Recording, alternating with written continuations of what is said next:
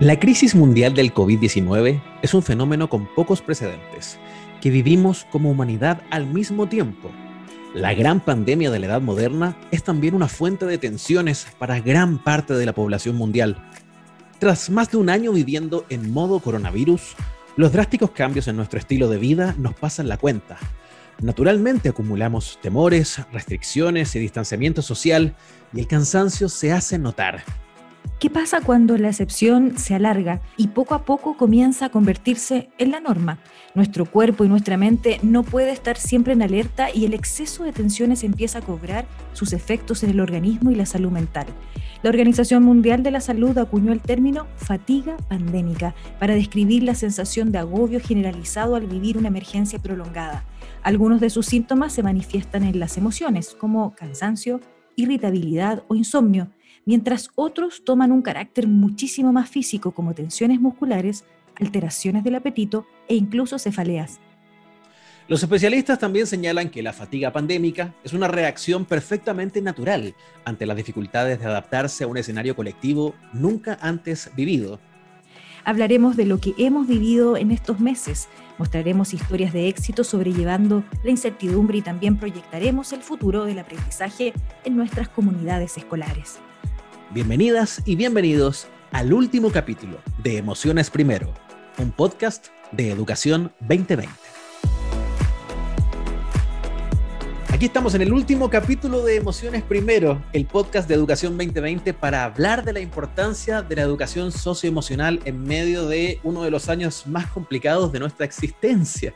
Pero mm, también dentro de esas dificultades vamos encontrando las soluciones, vamos encontrando las herramientas y vamos buscando como comunidad mejorar nuestros ambientes escolares. Mi nombre es Ignacio Lira, soy periodista y comunicador radial y este podcast, esta conversación nos hace de a uno. Me acompaña una tremenda profesional, subdirectora de comunicaciones de Educación 2020 y también periodista Isabel Tolosa. ¿Cómo estás?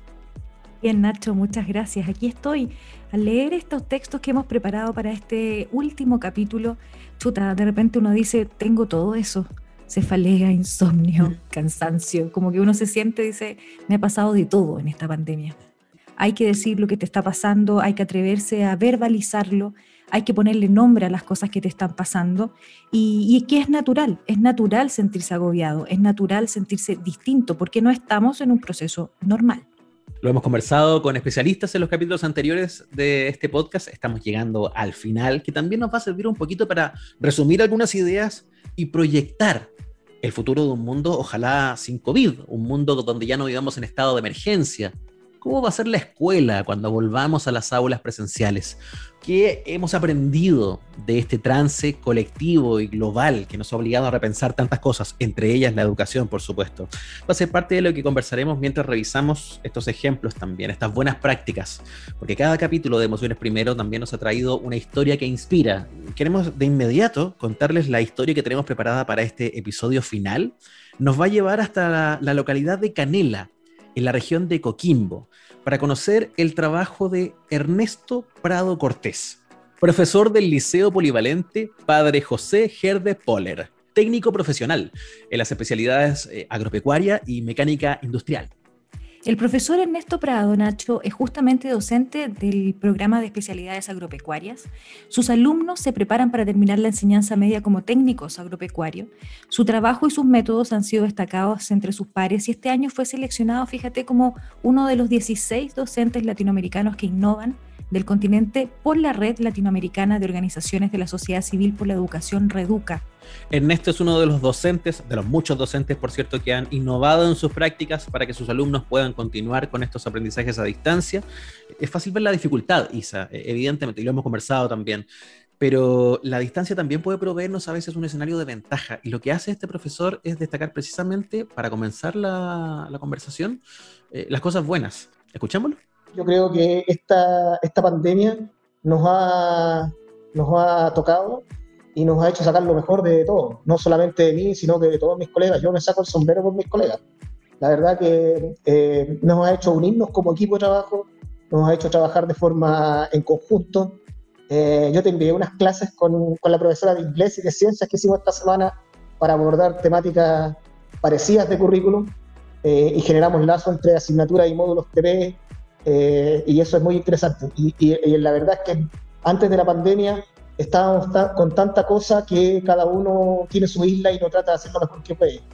Pero bajo este concepto COVID eh, nos autoobligamos a trabajar juntos y eso obviamente trae un resultado mejor en el aprendizaje de un estudiante. O sea, no hay nada más, más rico que, que tener, eh, que poder explicar eh, la taxonomía del insecto con la profesora de biología al lado. Eso no lo, no lo tiene cualquier liceo, yo creo que ni, ni una universidad puede, puede decir que tiene eh, a la profesora de ciencias y al profesor de agricultura trabajando taxonomía de insectos. Lo mismo con la profesora de inglés. Podemos bajar paper eh, de ensayos en Estados Unidos y los trabajamos con los estudiantes en la asignatura de inglés, relacionada con una temática en común. Entonces, esas cosas son, son las ventajas que tuvimos y que, tuvimos por, por, estar en pandemia, por, tener que estar acá y, trabajar eh, en conjunto con ellos.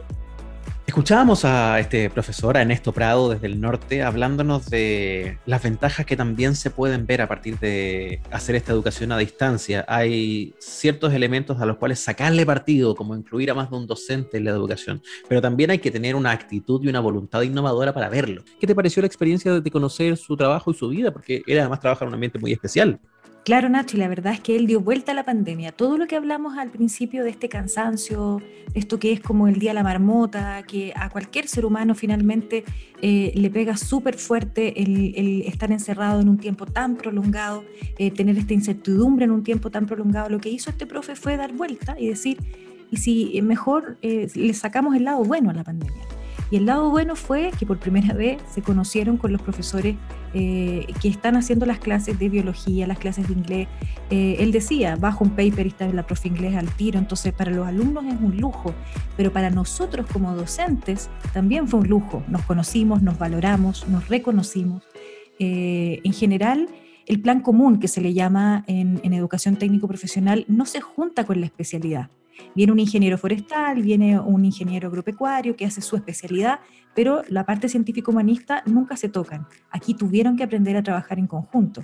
Y eso es dar vuelta a la pandemia, fue sacar, mirarle el lado bueno, mirar lo positivo de la pandemia. Ahora, mirar lo positivo o buscar las oportunidades dentro de lo que te ofrece este nuevo paradigma no significa desconocer las dificultades, no significa entrar en una suerte de negación. Hay que también mantener dosis de realismo porque son importantes para poder mantener un trabajo efectivo y también para poder ser empático, porque las dificultades del profesor también son dificultades de los estudiantes.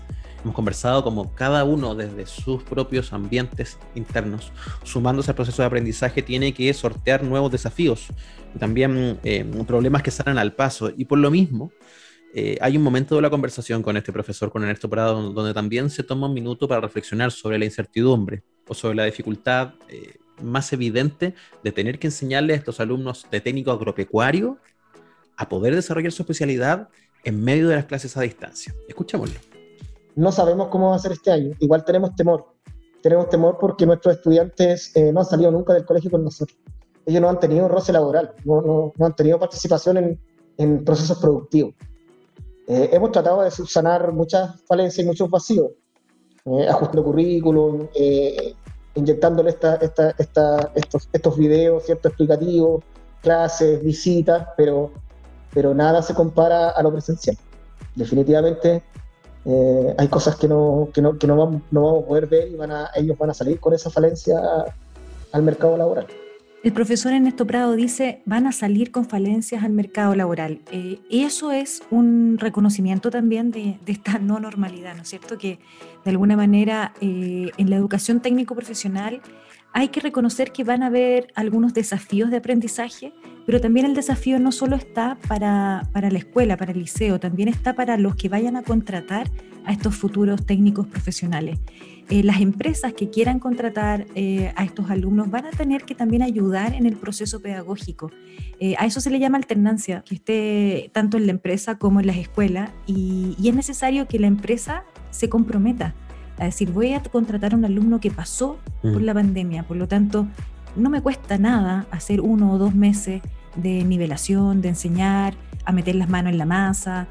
Yo creo que han estado un poco invisibilizados en esta pandemia. No, no hemos escuchado mucho de qué ha pasado con ellos en estos dos años ya, eh, prácticamente donde un cuarto medio pasó todo su tercero sin práctica.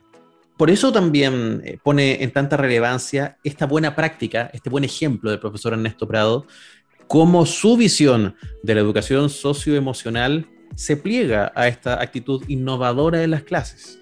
¿Te parece si lo escuchamos? Ok. Eh, bueno, yo, yo, bueno, yo hago clases muy participativas con los estudiantes, de hecho las preparamos antes juntos con ellos, buscando una temática en común que a ellos les interese, pero que se ajuste al currículum. Pero además, eh, a mí me gusta mucho el tema de la actitud. Eh, en esta pirámide de, de las habilidades, los conocimientos, de las universidades que forman a los profesores dejan como un poco de lado el tema de la actitud. Y, yo, yo, siento que la actitud es, es lo más importante dentro de un aprendizaje.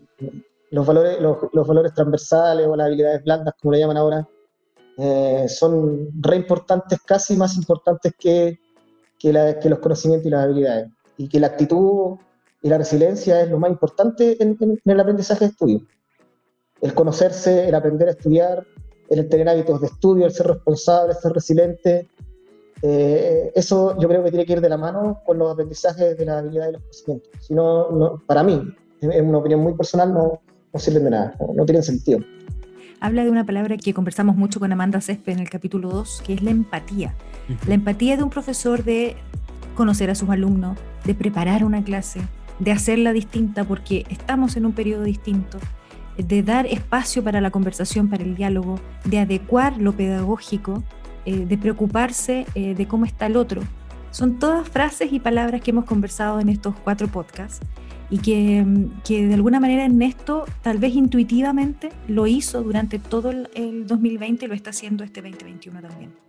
Este es un profesor consciente y empático de que sus estudiantes también están enfrentando una situación muy extraordinaria, de que quieren aprender, pero que en estos momentos el mundo no se los está haciendo tan fácil cómo cuidar esta sala de clases, aunque sea virtual, con estos nuevos elementos y obstáculos emocionales en el paisaje. Es parte de, las preguntas y de los temas que hemos estado relevando en estos capítulos. Sí, me acuerdo de Daniel Sánchez que nos decía, ¿a qué vamos a volver? ¿Vamos a volver a una escuela solo a aprender eh, de memoria la materia o vamos a volver a que la escuela sea un lugar de encuentro? Y este proyecto del profesor Ernesto Prado que es un proyecto, eh, Tu Casa, la fábrica de biopesticidas, que se gana además este gran premio a nivel latinoamericano, se hace con un proyecto ABP que se llama Aprendizaje Basado en Proyectos, que es una metodología de trabajo que Educación 2020 la viene desarrollando hace harto tiempo en Chile, pero que no es solamente una metodología, es un acompañamiento. Ellos además trabajan con problemas reales, en este caso los biopesticidas están en la, en especialidad agropecuaria, es realmente un ejemplo Ernesto Prado, yo creo que por eso se gana este tremendo premio. Ha sido destacado a nivel internacional. También es destacado como una de estas historias, de estas buenas prácticas en la campaña Emociones Primero. La historia del profesor Ernesto Prado es una de las historias que puedes conocer. Nosotros hemos destacado una por capítulo para este podcast, pero hay más también. Y están todas disponibles en el sitio de la campaña de Educación 2020, que es emocionesprimero.educación2020.cl. Ahí vas a encontrar estas historias de buenas prácticas, historias de éxito, ejemplos para imitar, pero además los detalles de la campaña y cuatro guías teórico-prácticas que están dirigidas a familias, a docentes, a directivos y profesionales de la educación. Esas guías tienen recomendaciones y traen estrategias para poner en práctica el aprendizaje socioemocional y también para inspirarse con relatos como los que hemos escuchado en episodios anteriores. Hemos escuchado súper buenos testimonios. En esta campaña se pueden descargar las guías que son completamente gratuitas y pueden además compartirlos con otros eh, y además escuchar estos podcasts que son tan interesantes, Nacho.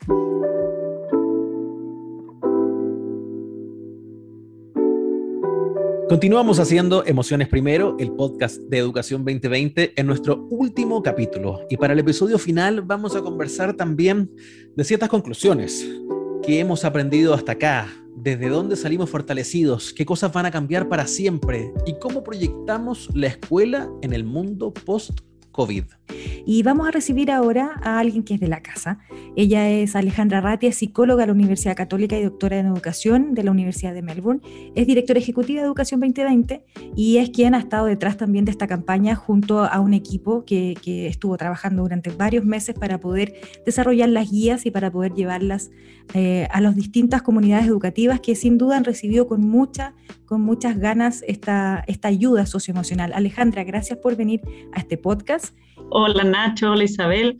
Em, pucha, este es un proyecto súper querido para Educación 2020 y aborda un tema que nos parece que es fundamental, así que feliz de poder estar compartiendo con ustedes y con todos las y los auditores de estos podcasts, ¿no? Así que cerrando el ciclo de alguna manera, ¿no? Además de agradecerte que estés con nosotros, este es un final de ciclo y nos sirve para trazar ciertas conclusiones a propósito del, largo camino que nos queda todavía hasta recuperar una cierta regularidad, pero lo cierto es que eventualmente la educación volverá a lo presencial. ¿Dónde te parece que, está puesto el acento en la escuela que nos espera al regreso? Efectivamente, pues, eh, vamos a volver a clases en algún momento, vamos a volver a clases además en un contexto que no va a ser libre de COVID, el COVID va a ser de alguna manera algo que nos va a acompañar para adelante pero también eh, tenemos la esperanza eh, que podamos volver a una escuela más humana. Por, ponerlo en una frase, una escuela más humana, una escuela que se conecte de alguna manera, eh, de una manera más integral desde los vínculos. creo que si hay algo que nos ha ayudado la pandemia o nos ha, de alguna manera, nos ha demandado la pandemia, es a conectarnos desde otra perspectiva, es a conectarnos más desde lo humano. Em, es, paradojal, ¿no? Porque quizás cuando menos conectados físicamente hemos estado, es cuando más hemos necesitado de la conexión con otros humanos, con otras personas. Pero en el fondo nos ha permitido como trascender a, la idea de que la escuela es solamente un espacio donde vamos, entre comillas, a aprender algunos temas, pero, eh, pero donde los vínculos están como en un segundo plano. Yo creo que toda la parte más vincular de los vínculos eh, va a se ha revalorizado y, ojalá que en, cómo rearmemos la escuela para adelante, esa, esa, prioridad que le hemos dado a lo más emocional se mantenga, ¿no? Siempre digo que es como cuando las personas, y esto nos pasa a todos, yo creo que a todos nos ha pasado en algún momento de nuestras vidas, ¿no? más desde lo humano, cuando las personas vivimos una situación, no sé, o, o tenemos una enfermedad o un accidente, o nos pasa algo más o menos límite, ¿no? En que nos vemos enfrentados a, a, la fragilidad de lo humano. Luego de esto, como que de alguna manera ponderamos distinto. Nosotros creemos que la escuela va de alguna manera a vivir un proceso parecido. Eh, y ojalá podamos entonces repriorizar, repriorizar un poco distinto, volver a lo esencial. Y lo esencial es, es eso, pues, es el contacto humano. Alejandra, en todos los podcasts hemos conversado sobre distintas emocionalidades, distintas contenciones, distintas formas de abordar. Sin embargo, hay, hay un tema que, que nos parece interesante de, comprender. Eh, me recuerdo en el, en el Colegio de la Pintana, donde estaba el cafecito con la directora, que tú conoces bien esa, esa historia, eh, ella tomó la decisión de tomar, hacer como un curso socioemocional. Ahora están ya viendo la transversalidad. Me da la sensación de que es mucho más importante que lo socioemocional sea transversal a, toda la, a todos los cursos, no que haya una especie de asignatura socioemocional en los colegios. Eh, y, y desde esa perspectiva te quiero preguntar, ¿qué es lo que le hace falta al sistema educativo chileno para promover la educación socioemocional? ¿Cómo se puede incluir esta educación en el currículum, en el, en el día a día del colegio? Mira, yo creo que eh, es clave y es clave cómo hace falta. Em, yo diré que hay distintos niveles, ¿no? Por un lado, yo creo que nos hace falta tomar conciencia de que para poder abordar este desafío eh, tenemos que cuidar de modo prioritario eh, a los adultos de la escuela. Eh, me explico, tenemos que cuidar a los profesores, profesoras, a los equipos directivos. todo lo que tiene que ver con el desarrollo socioemocional se basa de modo prioritario en los vínculos, los vínculos que puedan existir en la escuela.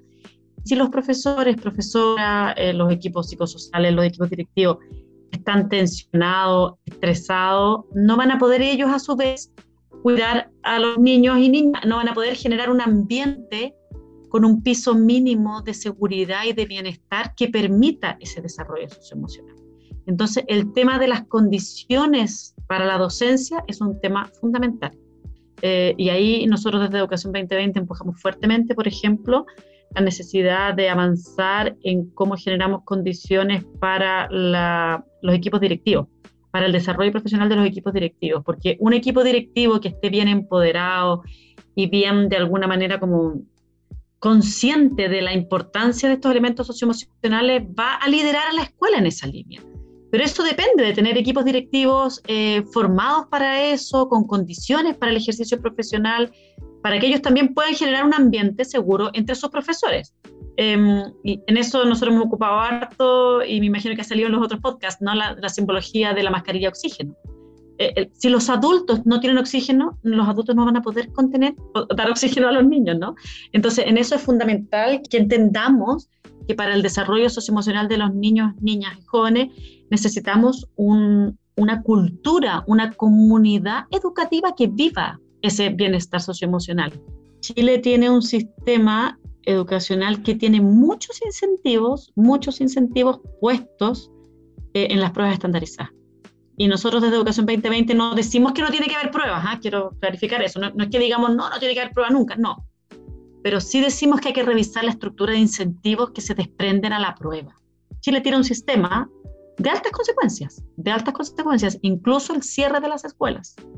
Entonces la presión para la escuela para eh, concentrarse en aquello que me van a medir y por lo cual voy a tener consecuencias es muy alta. Y ahí se produce lo que técnicamente tiene, tiene hasta nombre, está tan estudiado que tiene hasta nombre, que se llama estrechamiento curricular, que en el fondo implica que la escuela va a concentrar toda su energía en aquellas cosas que son evaluadas, por las cuales me van a cobrar, por las cuales me pueden incluso cerrar, por las cuales voy a tener incentivos económicos. Si desde la estructura no revisamos esos incentivos, y no le quitamos un poco la cantidad de consecuencias asociadas que tienen las pruebas estandarizadas, es muy difícil para la escuela, porque la escuela tiene ahí pues una presión tremenda. Eh, entonces, pedirle a los profesores y a los equipos directivos, a la escuela solamente que ellos se abstraigan de este contexto y lo resuelvan todo, es difícil. Entonces creo que hay un trabajo que tiene que ser a nivel macro del sistema, que es revisar sobre todo este, la estructura de incentivos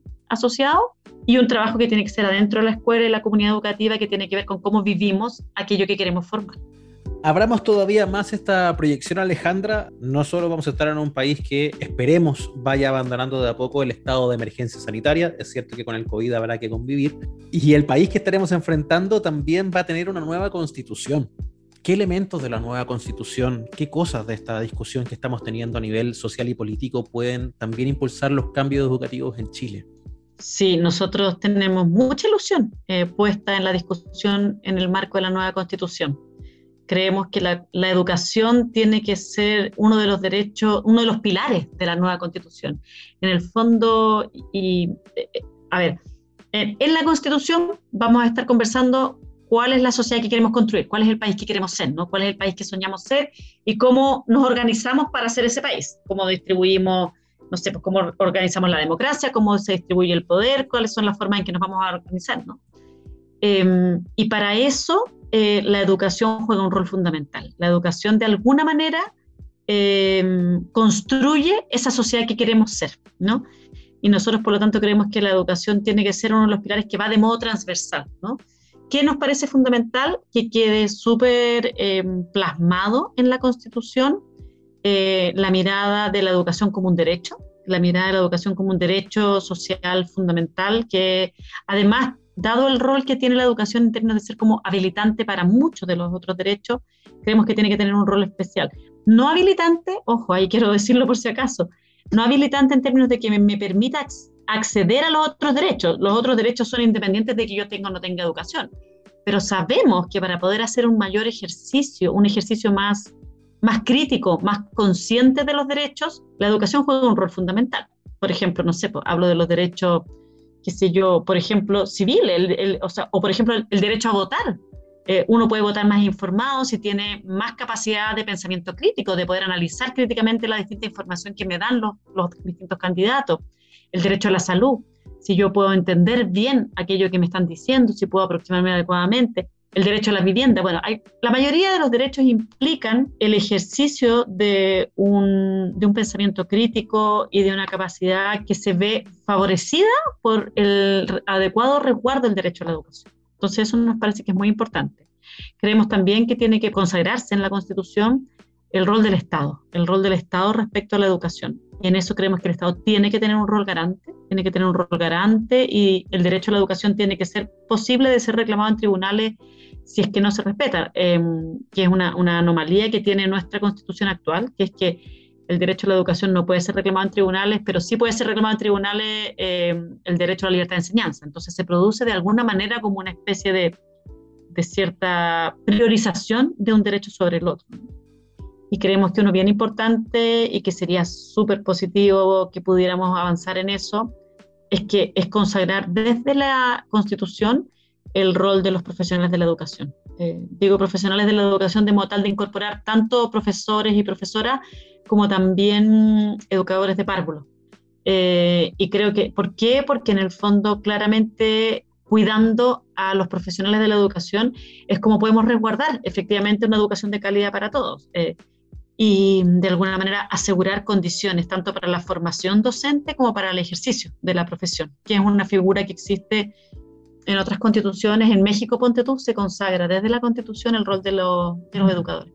Nosotros creemos que la constitución encierra una oportunidad histórica de avanzar en una forma de organizarnos que resguarde em, de modo más claro los derechos y en particular el derecho a la educación, que es el quehacer de Educación 2020. ¿no? Es una manera muy interesante, Alejandra, Nacho, de ir cerrando eh, estas conversaciones, ¿no es cierto?, con una mirada de futuro, con una mirada de, lo que viene en la Constitución en educación. Eh, hemos estado durante estos cuatro capítulos recorriendo lo que son las emociones en la educación. Hemos dicho que no hay educación eh, posible, no hay aprendizaje posible sin poner al centro la educación socioemocional. y la pandemia, sin duda, nos, nos está diciendo eh, qué es lo que debemos hacer al regresar. No podemos volver igual como estábamos antes. Eso es como que todo lo tenemos súper claro. Eh, Alejandra, muchas gracias por haber estado en este último capítulo, dándonos contexto sobre esta campaña, contándonos también eh, qué es lo que se viene hacia adelante, qué es lo que soñamos para la educación de Chile. Muchísimas gracias a ustedes, muchísimas gracias a todas las personas que nos han estado escuchando los distintos podcasts y mm, comprometernos todos pues, a construir el país que soñamos a través de cuidar la educación y construir también esta educación nueva, que queremos una nueva educación para un nuevo Chile, ¿no? En este proceso en el que estamos. Así que muchísimas gracias a todos y acuérdense de las emociones primero, siempre. En el sitio web www.emocionesprimero.educacion2020.cl podrás encontrar herramientas, guías teórico-prácticas, ejemplos e información sobre nuestra campaña. Al cierre de este podcast queremos invitarte a que también compartas estas historias con tus cercanos buenas prácticas, estrategias desarrolladas por diversas comunidades educativas para sobrellevar esta crisis sanitaria. Si te identificas con estas historias, no dudes en incorporarlas a tu propia realidad y a ponerlas en práctica. Te invitamos a reflexionar y llevar esta conversación en tu entorno familiar y laboral sobre estos temas y a poner las emociones primero.